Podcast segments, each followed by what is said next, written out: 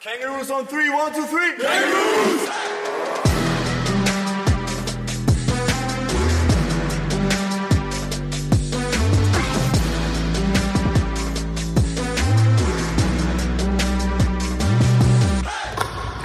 Herzlich willkommen zu Jump, dem Kangaroos Podcast mit mir, eurem Moderator Kevin Kretzler, Redakteur beim Iserlohner Kreisanzeiger. Ich bringe euch hier mit einem Gast jedes Mal die Kangaroos etwas näher und zeige Seiten, die ihr so noch nicht gesehen oder gehört habt. Und heute ist mein Gast ein Neuzugang der Kangaroos, nämlich der Joe Konrad. Hallöchen Joe. Hi. Ja, ich freue mich hier zu sein. Finde ich gut, das mal eine schöne Sache. mal gucken, wie du das nach äh, Frage eins noch findest, denn wir steigen hier mal ein bisschen unangenehm in den Podcast ein, wühlen in der äh, unschönen Vergangenheit der Spieler. Und deswegen würde mich als allererstes mal interessieren, wer dich in deiner Profikarriere als allererstes richtig nass gemacht und wie? Das ist eine sehr gute Frage. Es ist jetzt äh, so ein bisschen darauf bezogen, vielleicht auch unter meinen Teamkollegen, gerade in der Jugend, ähm, wenn ich jetzt äh, an meine, an meinen Heimatverein quasi denke, zu Eagles, glaube ich, muss ich den Costa Karamatskos nennen. Ähm, der hat viele Jahre auch noch in Schwenning gespielt, vielleicht bekannt, äh, auch hier in Iserlohn. Ja, und ist ein sehr kräftiger Spieler und ja, in meinem jugendlichen Wahnsinn habe ich gedacht, ich bin auch nicht ganz so schwach musste aber bitter erfahren, dass ich es doch bin und habe da tatsächlich ordentlich auf ihn mitzubekommen. Im Rahmen eines Posterdanks oder was hast du da hinnehmen dürfen? Unter anderem, also ich sag mal physisch, aber auch verbal. Ich sag mal, man steht Kopf an Kopf und äh, der Herr Karamatskos, wie gesagt, eine sehr imposante Erscheinung, ähm, hat mir da ziemlich deutlich gemacht, äh, wie alt ich bin und äh, dass ich hier tatsächlich nichts zu melden habe.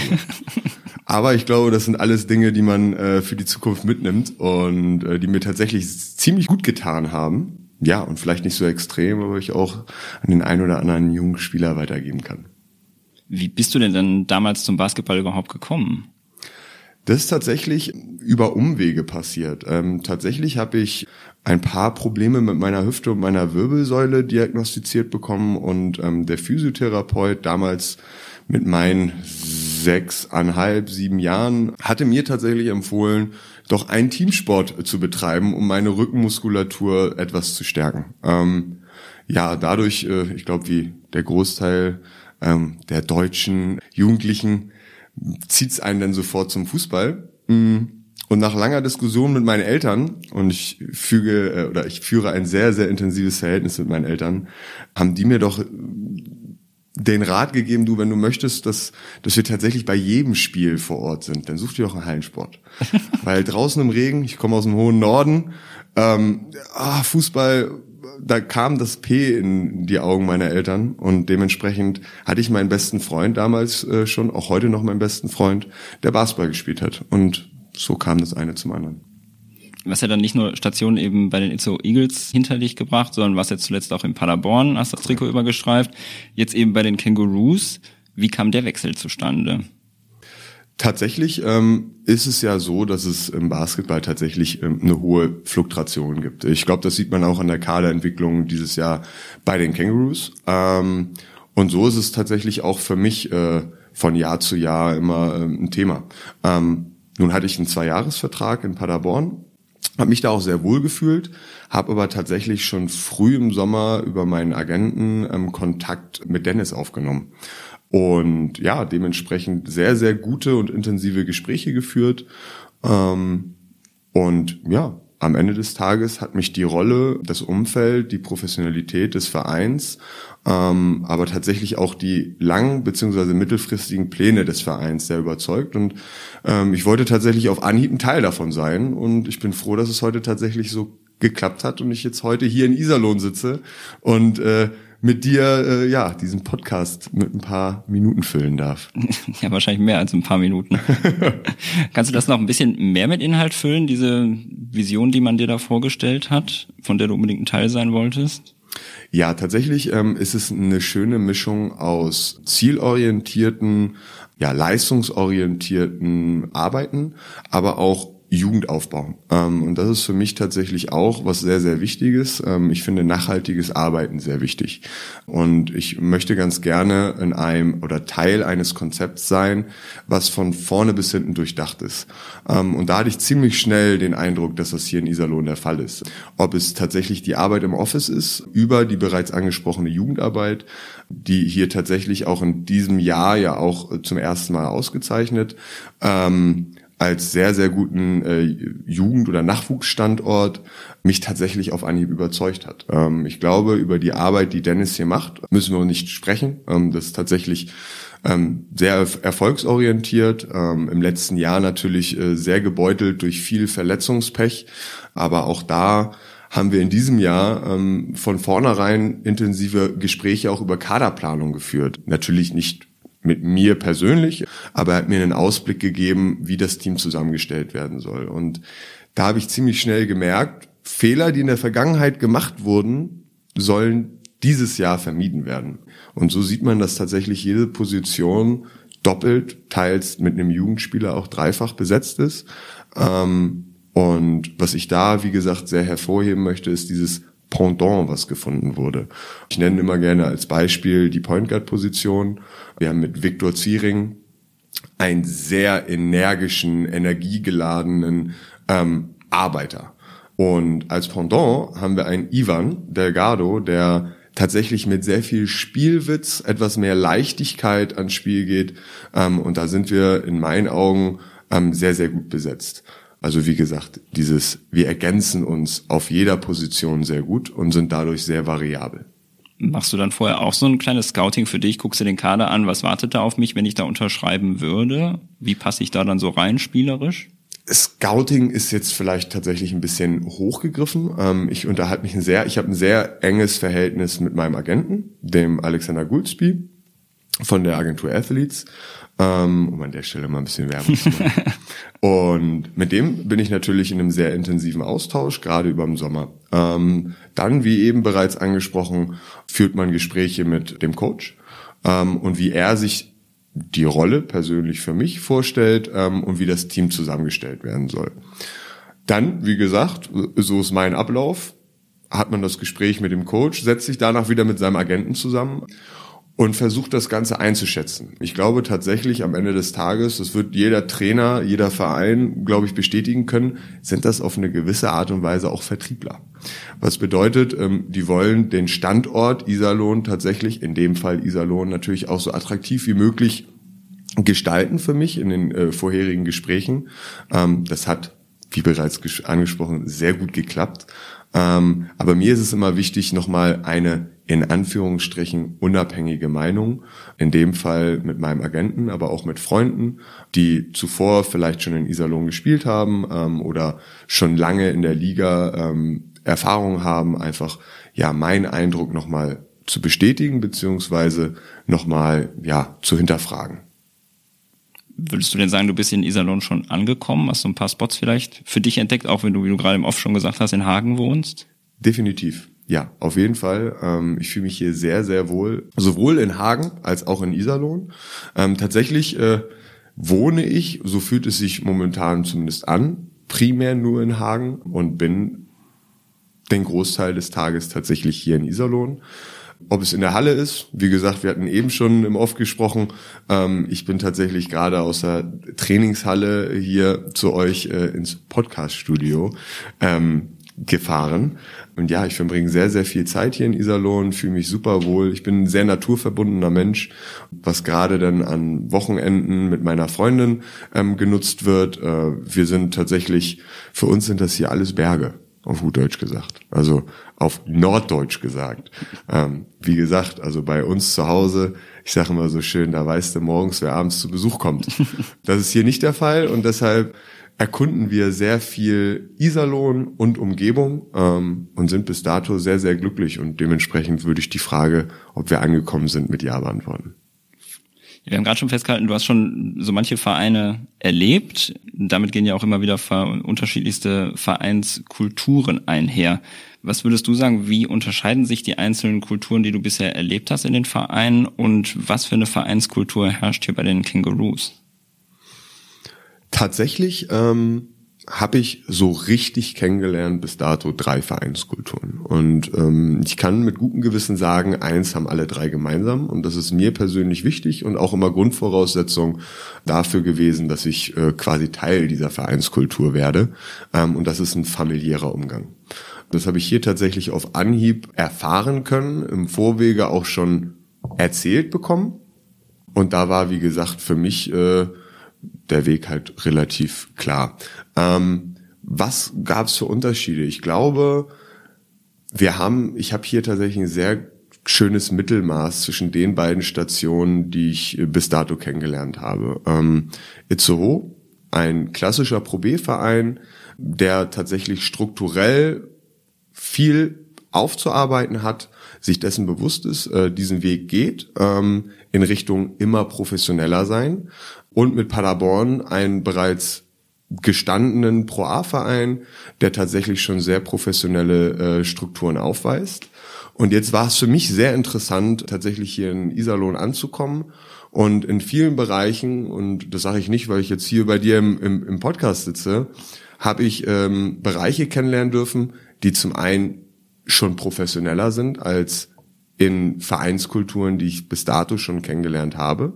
Und in manchen auch hier natürlich, wie überall, ähm, noch Entwicklungsbedarf ist. Im Großen und Ganzen, ähm, ja, bin ich sehr, sehr zufrieden. Ähm, und wie gesagt, eingangs ja schon erwähnt, der familiäre Umgang war mir sehr wichtig. Ähm, ob es der Umgang mit ähm, den Mitarbeitern im Office ist, der Geschäftsführer, Dennis, die Spieler, ähm, man wird hier immer mit einem offenen Ohr empfangen, egal was man für, für Fragen hat. Ähm, auch wenn man im Vorwege manchmal denkt, ah, jetzt kommst du direkt schon wieder um die Ecke, ob es jetzt zum Beispiel um einen Parkausweis für die Stadt Hagen geht. Ich krieg ja ein Auto von den Iserlohn Kangaroos gestellt hat man schon die ein oder andere Frage gestellt und dann ist es doch mal der Fahrzeugschein und man wird immer mit ganz positiver Ausstrahlung begegnet. So, ja, gar kein Problem, äh, sag Bescheid. Ich biete an, ich komme vorbei ins Office, hol. Nein, wir kommen heute Abend in die Halle, wir bringen dir den Fahrzeugschein. Ähm, also es ist wirklich ein sehr zuvorkommendes, äh, freundschaftliches, familiäres Verhältnis, was man hier im Verein spürt. Was macht für dich denn losgelöst davon noch eine gute Vereinskultur aus und wie kommt man dahin? Das ist eine sehr gute Frage. Ähm, für mich ist tatsächlich die Kombination, beziehungsweise gar nicht Kombination, das zielstrebige Arbeiten, was ich bereits äh, angesprochen habe, ein wichtiger Punkt. Ähm, ich glaube, man kann freundlich, familiär und gut mit allem sein, ähm, aber da tatsächlich eine gewisse Zielstrebigkeit ähm, zu leben mit äh, Stichworten wie Disziplin, ähm, Arbeitseifer, ja, und Offenheit. Ähm, das sind für mich drei ganz wichtige Punkte. Und ich glaube, es ist nicht immer so einfach, wenn man immer nett und freundlich und zuvorkommt ist. In manchen Situationen, und das muss jedem bewusst sein, sind wir hier im Leistungssport, äh, wir machen das alle berufstätig, ähm, da wird auch mal das ein oder andere härtere Wort fallen. Und ich glaube, dass man hier oder beziehungsweise in allen Stationen, in denen ich bis dato war, an denen ich bis dato war, ähm, das tatsächlich ganz gut hinbekommt. Dass man im richtigen Moment die richtigen Worte findet. Ich erinnere mich da sehr, sehr gerne an meine Aufstiegssaison in Itzehoe zurück, als wir mit Pat Elsie damals in die Pro A aufgestiegen sind. Da haben wir aus den ersten fünf Spielen, ich glaube, vier Spiele verloren. Ähm, wir sind mit großer Erwartungshaltung ähm, in diese Saison gegangen und auf einmal läuft alles quasi gegen uns. Mhm. Ähm, und wie da das Management, ähm, die Trainer reagiert haben, was für klare, aber nicht, ja, ich sag mal, Worte gefunden haben, die nichts mit Vertrauensverlust zu tun hatten, das war für mich sehr beeindruckend. Und ähm, ich habe das Gefühl, dass es hier auch der Fall ist, mit Michael, jemandem, der sehr viel vom Sport versteht, auch bereit ist, ganz deutlich klare Worte zu finden, auch in der Vorbereitung schon, ich sag mal zum Beispiel in dem Spiel gegen meinen alten Verein Paderborn, das wir mit 20 gewonnen haben, war natürlich für uns alle so ein bisschen, boah, wir sind echt super, ist eine tolle äh, Situation, in der wir gerade sind. Und dann kommt Michael, der uns einen Dämpfer gibt und sagt, jetzt mal ganz ruhig, hier gibt's auch noch viele Dinge, an denen wir arbeiten müssen.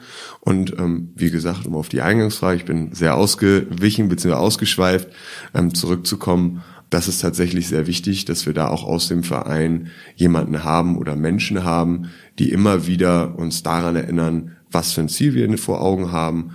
Und es gibt schöne Momente, die sollte man nicht zu hoch zelebrieren. Und es gibt auch negative Momente, die sollte man mit Blick auf Itzehoe auch nicht zu hart und zu schwer interpretieren, weil am Ende geht es darum, auf dem Weg zu bleiben und unser Ziel zu erreichen. Und da spielt eine Vereinskultur und ähm, wie man sie lebt ähm, für mich eine sehr große Rolle. Wie zahlst du denn dann darauf ein? Ich persönlich versuche mit guter und positiver Stimmung quasi eine Basis zu schaffen. Ähm, tatsächlich äh, ist es mein Ziel, jeden Tag, egal um wie viel Uhr, ähm, egal was bei mir zu Hause los ist, ob es Ärger mit der Familie, mit der Freundin, ich glaube, es gehört dazu gibt, ähm, das möchte ich nicht mit ins Team bringen und zwar immer positiv sein, weil für mich und das ist meine Philosophie auch im Umgang mit meinen Mitspielern, bietet mir das die Grundlage, auch kritisch zu sein. Im Training, auf dem Spielfeld, während des Spiels. Ähm, ich glaube, es ist schwer, jemanden zu kritisieren, wenn man keine grundlegend positive Ausstrahlung mit ins Team bringt. Und ich habe bis dato das Gefühl, dass wir meine Teamkollegen zuhören, genau aufgrund dessen, weil sie wissen, wenn was gut passiert, wenn was Gutes passiert oder mein Mitspieler was Gutes macht, stehe ich genauso da und freue mich für meinen Teamkollegen und zelebriere das genauso, wie ich in manchen Situationen ähm, halt auch mal den, das ein oder andere härtere Wort äh, äh, finde, um gerade die jüngeren Spieler so ein bisschen wieder in Spur zu bringen. Trennst du dann die beiden Welten voneinander, Privates und Basketball, wenn du sagen kannst, jo, ich versuche ja auf jeden Fall positiv zu sein im Umfeld der Mannschaft und was auch immer daheim oder so passiert ist, spielt jetzt keine Rolle? Schafft man da so den klaren Cut? Ob man es immer schafft, würde ich in Frage stellen. Es ist aber mein klares Ziel. Ich glaube, wir hätten ein großes Problem, wenn zwölf Spieler plus zwei Coaches gewisse Themen, die in ihrem Alltag passieren, mit in die Mannschaft bringen. Natürlich sind wir, ähm, und auch wenn einer meiner Teamkollegen das hört, immer dafür da oder auch ich bin immer bereit, ein offenes Ohr für meine Teamkollegen zu haben. Und ähm, ich weiß auch, dass ich mit gewissen Teamkollegen mal in einer ruhigen Minute oder ruhigen Stunde, ähm, vielleicht an einem Sonntag oder zwischen den Trainingseinheiten, vielleicht auch mal Dampf ablassen kann ähm, über Situationen im Alltag oder sonstige vielleicht auch mal Schicksalsschläge. Ähm, aber ich finde es ganz, ganz wichtig, dass man, wenn man zum Training kommt, dass man da gewisse Dinge ausblendet.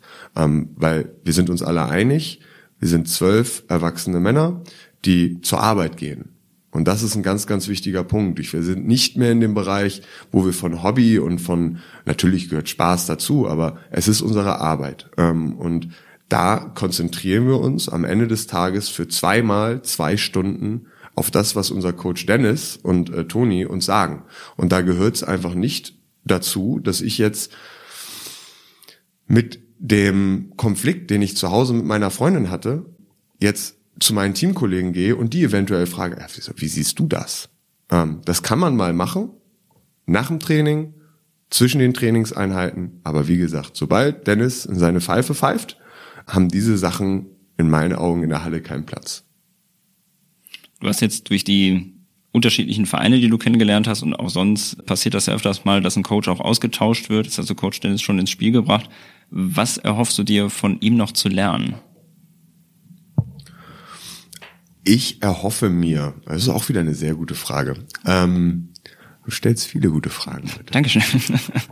Tatsächlich ähm, ist mir eins sehr aufgefallen und zwar sein schon fast freundschaftlicher Umgang mit den Spielern. Also mir ist es äh, sehr, sehr zugute gekommen. Ich komme jetzt gerade aus einem System, wo der Trainer sehr, sehr strikt, ich würde fast stringent sagen, ähm, sehr, ja, der hat seine Philosophie und diese Philosophie wird umgesetzt. Und jetzt tatsächlich ähm, bei Dennis stelle ich fest, dass er sehr viel mit uns einzelnen Spielern kommuniziert, uns nach unserer Meinung fragt. Und das ist für mich tatsächlich ein bisschen neu. Und das begeistert mich tatsächlich und das möchte ich für meine Zukunft, auch für andere Bereiche, vielleicht gar nicht den sportlichen Bereich, ähm, gerne übernehmen. Weil eins ist ganz wichtig, am Ende des Tages schafft das trotzdem ganz klar zu vermitteln, das letzte Wort habe ich. Und das muss auch so sein. Ähm, und da, wie gesagt, mit uns Spielern offen zu kommunizieren, uns das Gefühl zu geben, dass wir eine Art Mitspracherecht haben und das zu integrieren ohne seine Autorität als Chef zu verlieren, finde ich ganz stark. Was bringst du denn im Gegenzug zur Einstellung vom Coach? Was bringst du denn dem Team? Ich glaube ähm, tatsächlich im ersten, also als allererstes Erfahrung. Ich glaube, mit meinen 28 Jahren habe ich schon das ein oder andere erlebt, ähm, beziehungsweise den ein oder anderen sehr erfolgreichen Spieler als Mitspieler gehabt, von dem ich mir sehr viel abschauen konnte. Und das ist tatsächlich dann im ersten Schritt das Erste, was ich mitbringe ins Team. Dann, man hört es auch jetzt, ich, ich rede ganz gerne, bin ein recht kommunikativer Mensch. Das bin ich sowohl ähm, auf dem Spielfeld als auch im Lockerroom, also in der Umkleidekabine. Und ich glaube, das ist eine ganz gute Kombination, wenn man ähm, eine gewisse Erfahrung mitbringt und auch in der Lage ist, das zu vermitteln. Ja, und dann der letzte Punkt äh, ist es tatsächlich auch eine gewisse Geduld. Also ich habe in meinen letzten Jahren, wie gesagt, auch in den Aufstiegsjahren, zwei hatten wir an der Zahl in Itzehoe, in Paderborn ähm, auch tatsächlich den Punkt Geduld. Also wirklich geduldig sein, zu verstehen, dass gewisse Prozesse einfach seine Zeit brauchen. Und wenn man die ersten drei, vier, fünf Spiele verliert, heißt es nicht, dass das System nicht funktioniert, dass gewisse Spieler nicht das bringen, leisten, was sie leisten sollten, dass da tatsächlich einfach von mir eine gewisse Leichtigkeit ähm, auch mit ins Team gebracht wird und gesagt wird, auch wenn jemand für sich selbst mit sich selbst gerade nicht so zufrieden ist, ähm, hat man auch immer wieder, gerade bei jungen Spielern, die sehr, sehr ehrgeizig sind, ähm, dann über zwei Wochen nicht die Leistung abrufen, die sie ganz gerne abrufen möchten. Da ist es für mich ganz wichtig, dass ich der Spieler bin, der sich den wirklich Tag für Tag zur Seite nimmt und sagt, du weißt, was du kannst, ich weiß, was du kannst. Und am allerwichtigsten ist auch, Dennis weiß, was du kannst. Und wir alle sind bereit, auch vielleicht zwei, drei Spiele in die Saison geduldig darauf zu warten, bis du dein Spiel gefunden hast. Und du sollst, es ist immer leichter gesagt als getan, dir selbst nicht so einen großen Druck machen. Und ich glaube, das ist ähm, neben den sportlichen Aspekten, ich glaube, da ist der Drei-Punkte-Wurf äh, glaube ich, ziemlich klar, dass das meine große Stärke ist äh, ähm, auf dem Spielfeld, ähm, sind das die Dinge, die ich dem Team ganz gerne vermitteln möchte. Abgesehen von den Dingen, die du vermitteln möchtest, du hast jetzt ja einen Zwei-Jahres-Vertrag auch wieder unterschrieben, hier in Iserlohn, bist also eine Zeit lang im Idealfall auch hier, vielleicht auch darüber hinaus dann. Was würdest du bisher sagen, sind so die Ziele, die du dir gesteckt hast, einerseits von einem Teamstandpunkt aus gesehen und auch von einem individuellen Standpunkt aus? Diese Frage geht für mich immer, gilt für mich immer fast als eine Frage. Tatsächlich ähm, ist mein individuelles Ziel immer auch das Teamziel. Und als Team muss ich tatsächlich sagen, ist, wie gesagt, dieser Punkt Entwicklung ein ganz großer. Für mich ist es wichtig, dass wir nicht am Samstag unseren besten Basketball spielen, sondern vor den Playoffs. Und damit spreche ich schon das allererste Ziel, ähm, was man so an die Öffentlichkeit tragen kann, aus. Und das sind, äh, ist das Erreichen der Playoffs. Und mir ist es wichtig, dass wir von Spiel zu Spiel uns entwickeln, dass wir Höhen und Tiefen mitnehmen ähm, und sie als ja lehrreiche Erfahrung mitnehmen. Ich persönlich denke ganz häufig, ähm, dass man aus Niederlagen tatsächlich noch mehr lernt. Und deshalb vielleicht keine Niederlage, fand ich auch das letzte Vorbereitungsspiel ähm, gegen die Hamsters ähm, aus der ersten Reguli Regionalliga ganz wichtig. Ähm, wir haben tatsächlich nicht unseren besten Basketball gespielt, aber das hat uns quasi einen Weckruf zum richtigen Zeitpunkt gegeben. Wir müssen 100 Prozent geben und uns von Spiel zu Spiel steigern. Ich weiß, es hört sich immer an wie eine Floskel, aber am Ende des Tages ist es nicht ohne Grund eine Floskel ähm, und äh, wird so oft zitiert beziehungsweise äh, ausgesprochen. Also das ist mir persönlich sehr, sehr wichtig und dass dann tatsächlich jeder einzelne Spieler seine Ziele erreicht. Weil wenn jeder einzelne Spieler ähm, zufrieden ist, sich weiterentwickelt und das sollte das Ziel jedes einzelnen Spielers sein, ähm, werden wir unser Teamziel erreichen können. Und was auch jedem bewusst sein muss bei uns im Team, ist, je erfolgreicher wir als Team sind, wird jeder einzelne Spieler sein. Ich zitiere da ganz gerne meinen ehemaligen Captain aus, aus Itzehoe, den Flavio Stückemann, ähm, auch viel Nationalmannschaftserfahrung, der mit mir damals, ich sag mal, in meiner Sturm- und Drangzeit äh, ein sehr intensives Gespräch geführt hat. Ich war auch immer ein sehr, sehr ehrgeiziger Spieler. Und ich glaube, wir müssen nicht lügen, wir definieren uns am Ende der Saison auch viel über unsere Statistiken. Ähm, und der mir eine ganz, ganz wichtige Sache beigebracht hat, die ich unter anderem auch an das Team gerne weitergeben möchte, ist, wenn wir am Ende eine erfolgreiche Playoffs-Mannschaft sind, und da spreche ich nicht vom Aufstieg oder vom Finale, Halbfinale, sondern wenn wir erfolgreich Basketball spielen, dann sagen wir mal, reichen acht Punkte im Schnitt, den nächsten Step zu machen. Wenn man im Jahr davor vielleicht gegen den Abstieg gespielt hat und 20 Punkte im Schnitt gemacht hat, ist man für ganz viele Spieler, äh, Trainer uninteressant. Aber wenn du im Team funktionierst, und teamdienlich performst, bist du interessant und in der Lage, den nächsten Schritt zu machen. Ähm, und das war für mich tatsächlich ein, eine ganz, ganz wichtige Lehre, die ich gerade in den erfolgreichen Jahren in Itzehoe gebraucht habe, um zu verstehen, ähm, wir haben hier jetzt tatsächlich acht, neun, zehn sehr hochkarätige Pro B-Spieler.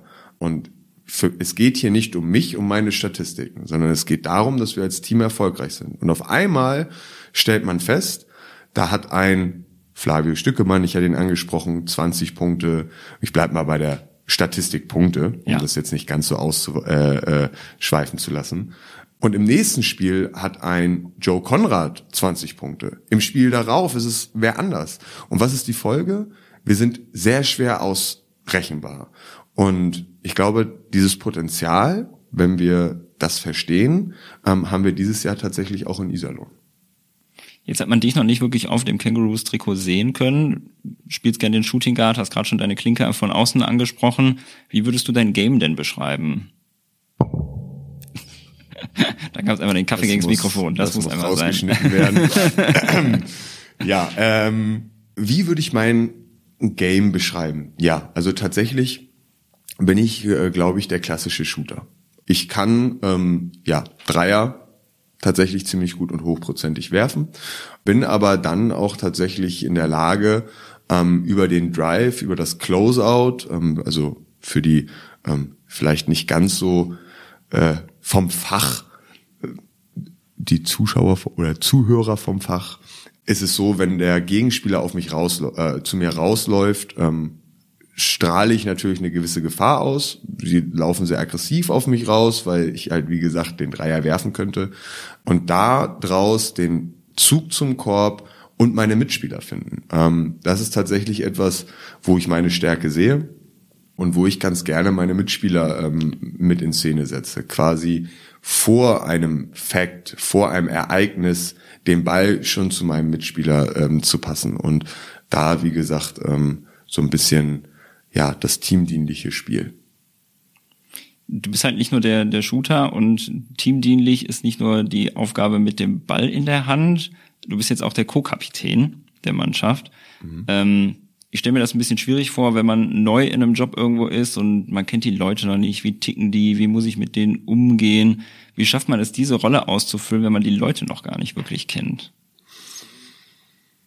Also ich muss tatsächlich sagen, Natürlich kenne ich äh, die Jungs noch nicht sehr gut, ähm, aber man darf nicht unterschätzen, wie viel Zeit man in so einer Vorbereitung miteinander verbringt. Und dementsprechend haben wir schon sehr viele Charakterzüge ähm, untereinander kennenlernen dürfen, ähm, was mir den Job tatsächlich dann am Ende des Tages ein bisschen einfacher macht. Ähm, ich kommuniziere viel mit Dennis und der kennt die Jungs tatsächlich dementsprechend auch schon ein bisschen länger. Mhm und ja, am Ende des Tages tue ich Dinge, die ich eben ja schon sehr ausführlich beschrieben habe. Und ob ich das nun in der Rolle als Co-Captain tue oder als normaler Spieler, ähm, macht für mich tatsächlich keinen großen Unterschied. Also ich möchte damit nicht ähm, schmälern, dass man mich als Co-Captain ernannt hat. Ähm, ich freue mich da sehr drüber und es ist auf eine gewisse Art und Weise eine Ehre für mich. Ähm, neben Ruben, der seit gefühlt Jahrzehnten hier in Iserlohn ähm, einen sehr guten Job macht, ähm, da quasi ausgewählt äh, worden zu sein, aber an meinem Verhalten auf dem Spielfeld, abseits vom Spielfeld, verändert es tatsächlich nicht wirklich viel. Okay. So, das musst du auch raus. Ja. Neben den Stationen jetzt Iserlohn, Paderborn, Itzehoe, warst du in deiner Jugend auch in Hamburg bei der NBBL aktiv, ja. spielst also schon einige Jährchen mittlerweile. Ähm, du hattest gerade schon so ein paar Aspekte angesprochen, aber was hat dich der orangene Ball denn so gelehrt? Sei es jetzt also nicht unbedingt auf dem Court, wo es, du bist jetzt ein super Shooter beispielsweise geworden, sondern was hast du auch abseits des Feldes beigebracht bekommen? Ich glaube, das sind mehr, also es sind mehrere Aspekte. Hm, zum einen ich fange mal mit dem an, den ich schon angesprochen habe, den Punkt Geduld. Viel, vieles im Leben ähm, erfordert einfach eine gewisse Geduld und ähm, ja, wir sagen ja im Basketball oder im Englischen, you need to be patient. Und ja, ich glaube, das ist tatsächlich etwas, ob es in zwischenmenschlichen Beziehungen ist, ob es Jobs sind. Ähm, ich war ja auch tatsächlich nebenbei auch schon, ähm, habe eine Ausbildung gemacht, war selbstständig und auch da gibt es gewisse Prozesse, die einfach nicht von heute auf morgen geschehen. Und ja, das führt quasi auch direkt zum nächsten Punkt und das ist harte Arbeit zahlt sich aus. Ähm, je länger du hart an dir oder an etwas arbeitest, ähm, desto besser kannst du werden. Und ich glaube zum Beispiel meine Position. Wir haben eben darüber gesprochen. Ich bin ein tatsächlich ganz guter Shooter. Ich will mich hier jetzt selbst nicht zu sehr in den Himmel loben. Ganz bescheiden. Ähm, aber das ist tatsächlich eine Übungssache. Wenn du bereit bist, morgens früh in die Halle zu gehen und täglich an dir zu arbeiten, an deinem Wurf zu arbeiten, das können auch andere Dinge sein, dann wirst du darin besser. Das ist ein ganz automatischer Prozess. Und ich glaube, das ist, ich, ich bin jemand, der möchte ganz gerne in, wie gesagt, auch naheliegend, ich rede sehr viel in den Vertrieb. Ähm, und auch da gibt es Verkaufsprozesse, die einfach wiederholt werden müssen. Und zwar wiederholt, wiederholt, wiederholt, bis sie sitzen. Und das ist etwas, was mir der Basketball ähm, beigebracht hat. Und der letzte Punkt, ähm, den ich nochmal hervorheben würde, ähm, wäre ja das zwischenmenschliche Miteinander. Ich finde es sehr, sehr interessant zu sehen, wir sind jetzt zwölf Spieler. Und wir haben zwölf Spieler, in denen über einen dicken Daumen man zwölf verschiedene Meinungen hat. So, und jetzt kann man es auch auf die Politik beziehen. Jetzt laufen wir hier durch die Welt ähm, und wundern uns, dass man sich streitet, dass Kriege herrschen und so weiter. Und ein Verständnis dafür zu entwickeln, dass es einfach so viele verschiedene Meinungen gibt und man Wege finden muss, und zwar aktiv, weil anders funktioniert's nicht, miteinander zu kommunizieren. Das ist für mich eine ganz wichtige Erkenntnis. Also ich kann nicht von der Welt erwarten, wenn so schlimm es ist, Kriege auf der Welt herrschen, dass die jetzt mit Gewalt oder sonstiges gelöst werden. Für mich ist Kommunikation der Weg beziehungsweise die Lösung. Weil wenn ich mit meinen Teamkollegen über etwas diskutiere und wir uns jetzt anfangen, die Köpfe einzuschlagen, dann werden wir unser Ziel nicht erreichen. Und für mich ist das das Absurde. Wir haben auf der Welt verschiedene Meinungen, ob es Umwelt, ob es Ressourcen sind, Kriege und so weiter und so fort.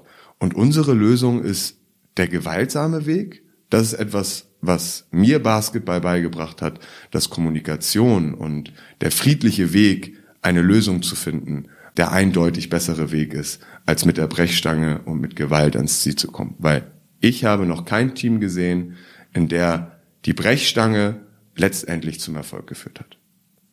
Jetzt gibt es im Basketball zwar nicht unbedingt die Brechstange oder Kloppereien, aber zumindest eben auch hitzige Debatten, äh, beispielsweise auch bei der sogenannten GOAT-Frage, also der Greatest of All Time, wer ist der beste Spieler cool. aller Zeiten? Äh, du spoilerst hier schon ein bisschen. Äh, für viele ist es eben Michael Jordan, äh, der Basketball in den 90er Jahren eben so populär gemacht hat, sechs Championships gewonnen hat Für andere ist es seit ein paar Jahren eben LeBron, der, der gerade den, der jüngeren Generation vielleicht jetzt mehr sagt, die Jordan nicht mehr so spielen gesehen haben, aber du gehst eben einen ganz anderen Weg, wie du schon leicht ins Mikro geflüstert hast. Für dich ist Kobe Bryant der GOAT. Warum? Ja, also vorweg, ich glaube, die Spieler Michael Jordan, LeBron James, das sind alles hervorragende Basketballer. Und ich glaube, das ist tatsächlich am Ende eine Fanfrage. Also von welchem Spieler ist man eher Fan? Und du hast es auch angesprochen, aus welcher Generation kommst du? Und ich komme halt aus dieser Kobe Bryant Generation. Und wir haben viel über, oder ich habe bis dato schon viel über Mentalität und Arbeitseifer und Co. gesprochen. Und gerade auch diese Transition zum Privatleben, also weg vom Sport. Ähm, und für mich ist da Kobe einfach, ja, der kompletteste. Also seine Einstellung zum Leben und, und seine Arbeitseinstellung ist, glaube ich, da gibt es keine, da findest du keinen zweiten, der das tatsächlich so äh, lebt, wie er es gemacht hat. Ähm, und ja, dementsprechend ist es halt, wie gesagt, für mich the greatest of all time. Nicht, weil er den besten Basketball oder ja, den erfolgreichsten Basketball gespielt hat, wie man ja oft bei einem Michael Jordan anbringt, sondern in meinen Augen, weil er das Gesamtpaket mitbringt und ich Dinge gelernt habe von ihm, ähm, die sich nicht nur auf das Basketballerische beziehen. Jetzt war Kobe, ja, du hast es gerade eben auch schon angesprochen, mit dieser Arbeitseinstellung ist er für seine Mamba-Mentality auch bekannt äh, dass er eben schon früh morgens um drei Uhr im Gym ist und da die ersten Würfe nimmt und wenn andere Leute dann zum Frühstücken gehen, dann sitzt er schon mit den Icepacks äh, da und ist bereit für die nächste Session. Findet die Mamba-Mentality in irgendeinem Aspekt seines Lebens auch statt? Also um vorwegzunehmen, ich bin nicht um drei Uhr morgens in der Halle. und ja, also sowas passiert tatsächlich nicht. Aber ich glaube, ich hatte wenn es das ist, worauf du hinaus möchtest, ein Moment, der nicht ganz so viel mit Basketball zu tun hatte in der vergangenen Saison. Ich studiere parallel Wirtschaftswissenschaften und ich bin wirklich ganz, ganz miserabel in der Mathematik. Ganz miserabel. Also Potenzgesetze waren für mich ein komplettes Fremdwort. Und nun bin ich im dritten Semester gewesen und das Thema Mathematik 1 stand auf dem Plan. Und mir war klar, das werde ich mit meinem normalen Tagesablauf nicht gewuppt bekommen. Und ich habe mir tatsächlich für ein komplettes Semester, und es ist nicht gelogen, bis auf Samstag und Sonntag, habe ich mir den Wecker gestellt um 5.30 Uhr. Und bin jeden Morgen um 5.30 Uhr, beziehungsweise ich habe diese 30 Minuten, man kennt ihn, den Sleep Timer, bis 6 Uhr war ich aus dem Bett und habe vor der ersten Trainingseinheit natürlich meinen Kaffee getrunken, mindestens dreieinhalb Stunden Mathe gelernt, ähm, weil ich einfach gesagt habe, ich muss jetzt äh, Zeit finden in meinem Alltag, die ich für Mathe aufbringen möchte, ohne jetzt enorm andere Dinge aus meinem Leben streichen zu können, ähm, weil de facto ist Basketball mein Job und ich kann jetzt nicht äh, zu meinem Verein gehen und sagen, also morgens möchte ich jetzt eigentlich nicht mehr zum Training, weil ich möchte auf zwei Stunden Schlaf nicht verzichten ähm, und ich muss Mathe lernen. Ähm, und ein ganz wichtiger Aspekt ist auch meine Freundin. Ich glaube, für jeden, der dieses Profileben lebt, dem ist bewusst, dass die Familie sehr viel verzichten muss. Und mir war es ganz wichtig, dass da aufgrund meines Studiums jetzt für meine Freundin nicht noch mehr verzichtet werden muss. Ähm, und ja, da habe ich mir Kobe als Vorbild genommen und gesagt, okay, wenn ich mir Zeit nehmen möchte, um mein Ziel Mathe 1 zu bestehen, zu erreichen, dann muss ich den Tag früher starten. Und das habe ich gemacht für ein komplettes Semester und habe am Ende recht erfolgreich für meine Verhältnisse bestanden. Na, immerhin, das ist ja schon mal super. Ja. Ich war glücklich. ja, ich glaube, ich habe mich selten so über eine Note gefreut. ja, du hast jetzt gerade schon diesen Verzicht angesprochen. Du hattest auch mal in einem anderen Podcast gesagt, dass deine Freunde dich nur in der Offseason sehen. Ist das etwas, das jetzt immer noch Bestand hat? Ja. Alle Freunde, die nicht im selben Business tätig sind wie ich tatsächlich. Ich sag, sag mal so, ich habe jetzt aus Paderborn noch ein wirklich guten Freund, den Lars Lagerpusch, den ich tatsächlich auch jetzt schon ein, zwei Mal wieder gesehen habe. Ähm, aber meinen engen, besten Freundeskreis, ähm, quasi meine Jungs aus Hamburg, die sehe ich tatsächlich nur im Sommer. Und das ist, tut mir, wir haben ja, wie wahrscheinlich alle Freundeskreise, ähm, eine WhatsApp-Gruppe und da tatsächlich in regelmäßigen Abständen Einladungen absagen zu müssen. Mittlerweile sagt man nicht mal mehr ab. Also, weil wenn man absagt, heißt es ja, wir haben ja tatsächlich eh nicht damit gerechnet. Also immer noch, also an die Jungs da draußen, ich weiß, es ist kein Vorwurf. Die haben sehr, sehr großes Verständnis, ähm, aber es ist nicht immer so leicht. Das muss ich tatsächlich ähm, ehrlich so sagen, dass man seinen besten Freund äh, über fünf, sechs Monate nicht einmal sieht. Auch die sind berufstätig und für die ist das Wochenende quasi deren Auszeit. Die haben eine Freundin oder eine Frau, ähm, eine Familie, die am Wochenende besucht wird. Ähm, und natürlich besuchen mich meine Freunde, ich sag mal, im Schnitt ein bis dreimal in einer Saison an so einem Heimspieltag, ähm, aber das war's. Und für mich ist es dann, wie gesagt, wichtig, wenn es passt, Momente wie Hochzeit, die ich jetzt zum Beispiel in der Vorbereitung leider verpasst habe, ähm, von einem sehr guten Pärchen, befreundeten Pärchen, wo dann das Trainingslager in Luxemburg anstand. Und ich meiner Freundin im ersten Schritt sagen musste, ich glaube, das wird nichts.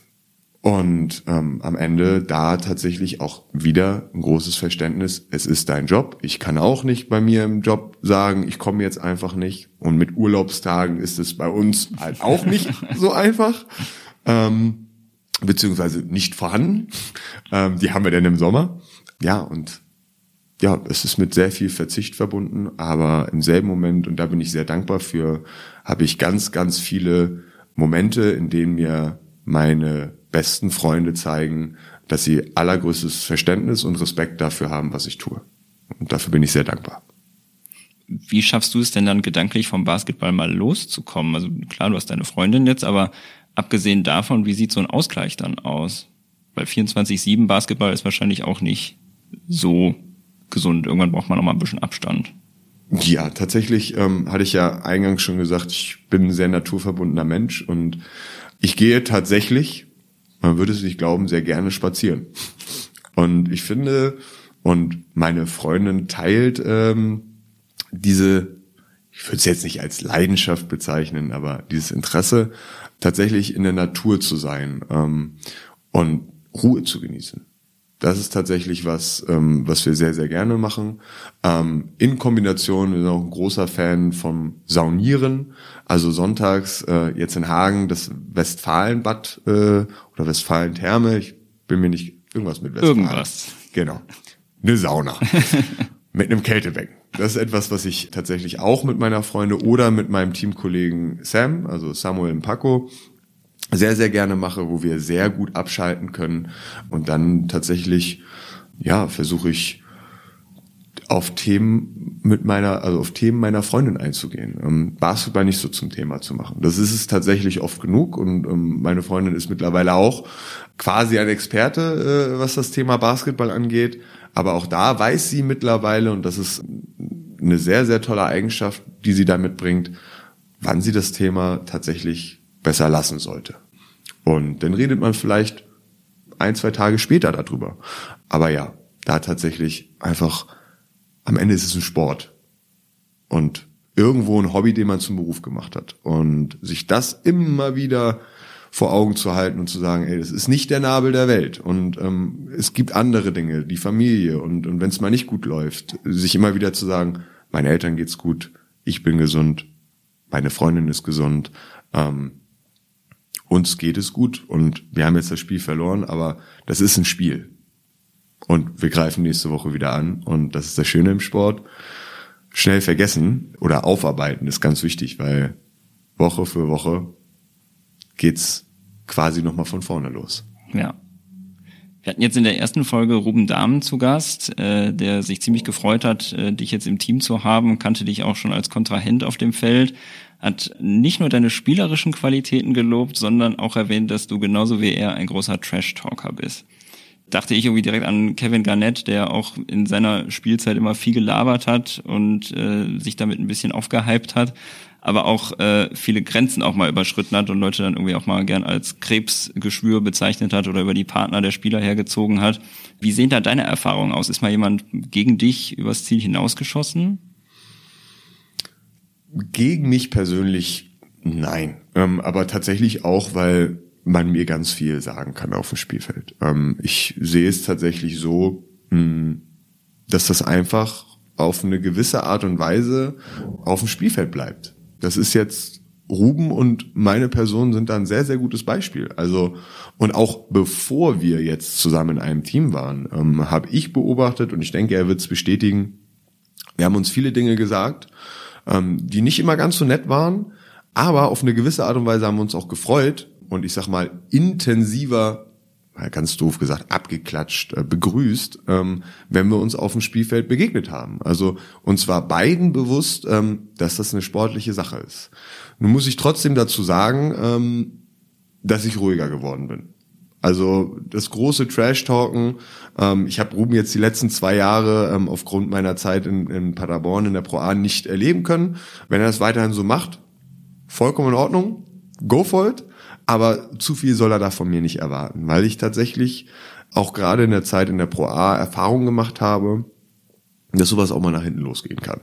Nicht im Sinne von Streitereien oder sonstiges, ähm, sondern du kannst an den falschen Spieler geraten. Und auf einmal weckt das Energie bei deinem Gegenspieler, die, ich sag mal, wenn wir ans Team denken, fürs, für unser Team besser gewesen wäre, wenn der diese Energie heute nicht aufgebracht hätte.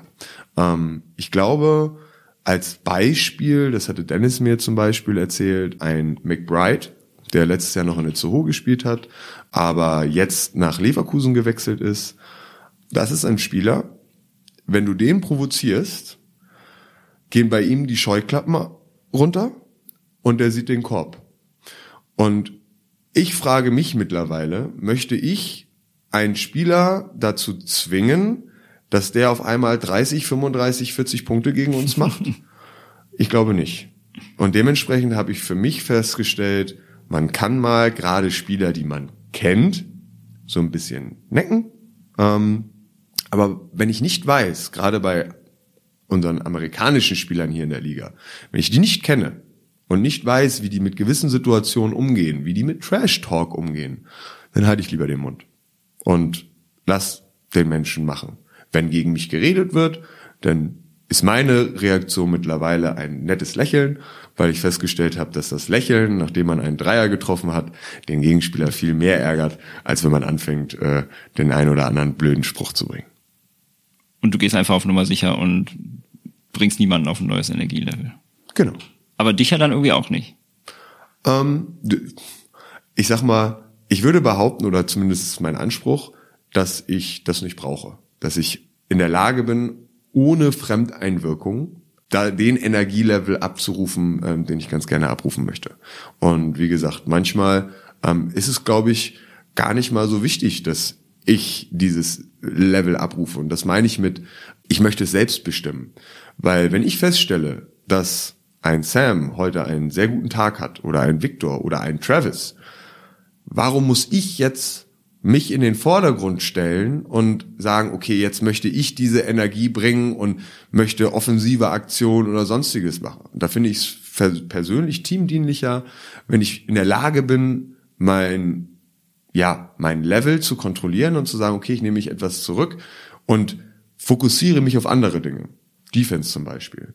Weil, wie gesagt, wenn Travis, Sam und Victor in einer Tour Würfe treffen, dann werde ich der Letzte sein, der sagt, ja, kann ich auch mal den Ball haben, und auch mal werfen, ähm, sondern dann ist das heute deren Tag und äh, am nächsten Tag ist es meiner, eventuell. Oder der von Ivan. okay. Kommen wir noch mal so ein bisschen auf deinen deinen Wurf zurück. Mhm. Ähm, bist ein guter Schütze, ein Shooter. Wer sind denn deine Top 5 All-Time Shooter auf jeder Position? Boah. Mm, Auf jeder Position, okay. Dann fangen wir mal an mit Dirk Nowitzki. Das ist für mich als Big Man ein sehr überragender Werfer. Ich glaube, gerade hier in Deutschland ist uns das allen bewusst.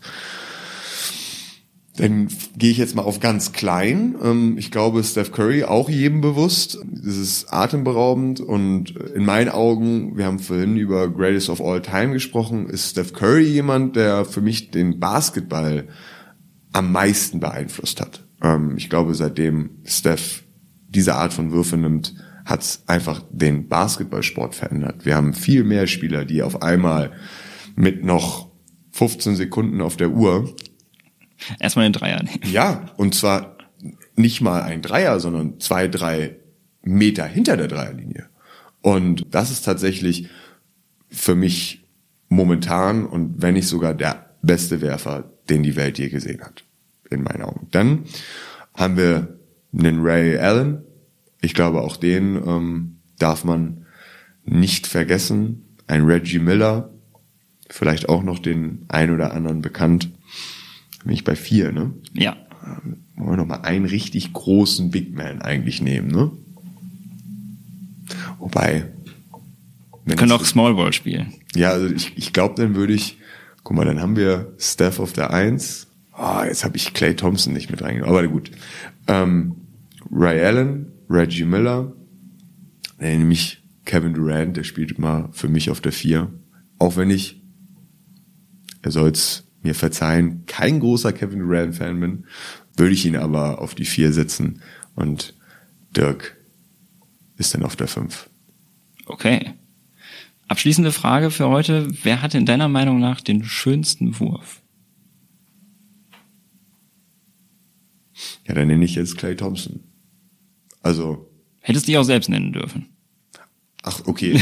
Also wir, wir, wir, wir gehen nicht Welt, also oder hast du es so bezogen, dass wir über den Wurf Alltime, egal wo, wo okay. auch immer du es gesehen hast, wenn es irgendjemand im ich Hinterhof hab, war ich oder definitiv so. nicht den schönsten Wurf. Also definitiv nicht. Ähm, ja, ich glaube tatsächlich, ah, ja, Ray Allen, Clay Thompson, also wenn man gerade von von diesem Bilderbuch, Lehrbuch, das ist der richtige Begriff, Würfen spricht, da sind das die beiden, die mir als allererstes ähm, in den Kopf springen. Also man spricht ja immer von 90 Grad, von Oberkörper und Oberarm und Oberarm, Unterarm 90 Grad und Handgelenk, Unterarm 90 Grad. Ähm, und ich glaube, wenn man da ähm, ja mit einem Geodreieck sich mal in so, an so einem Wurf stellt von Clay Thompson oder auch Ray Allen, dann passt das alles ziemlich gut. Ich glaube auch. Und das schon stark. Hätte ich auch gerne. da würde ich auch nicht Nein sagen. Dann würde ich vielleicht auch noch im Basketball mein Geld verdienen. okay, das war's mit dem Fragenkatalog für heute. Vielen, vielen lieben Dank, Joe, dass du dir die Zeit genommen hast und für die ausführlichen Antworten. Hat mir sehr, sehr viel Spaß gemacht. Ja, auch danke. Und dann würde ich sagen, hören wir uns wieder bei der nächsten Folge von Jump, dem Kangaroos Podcast. Ciao. Mega. Ciao.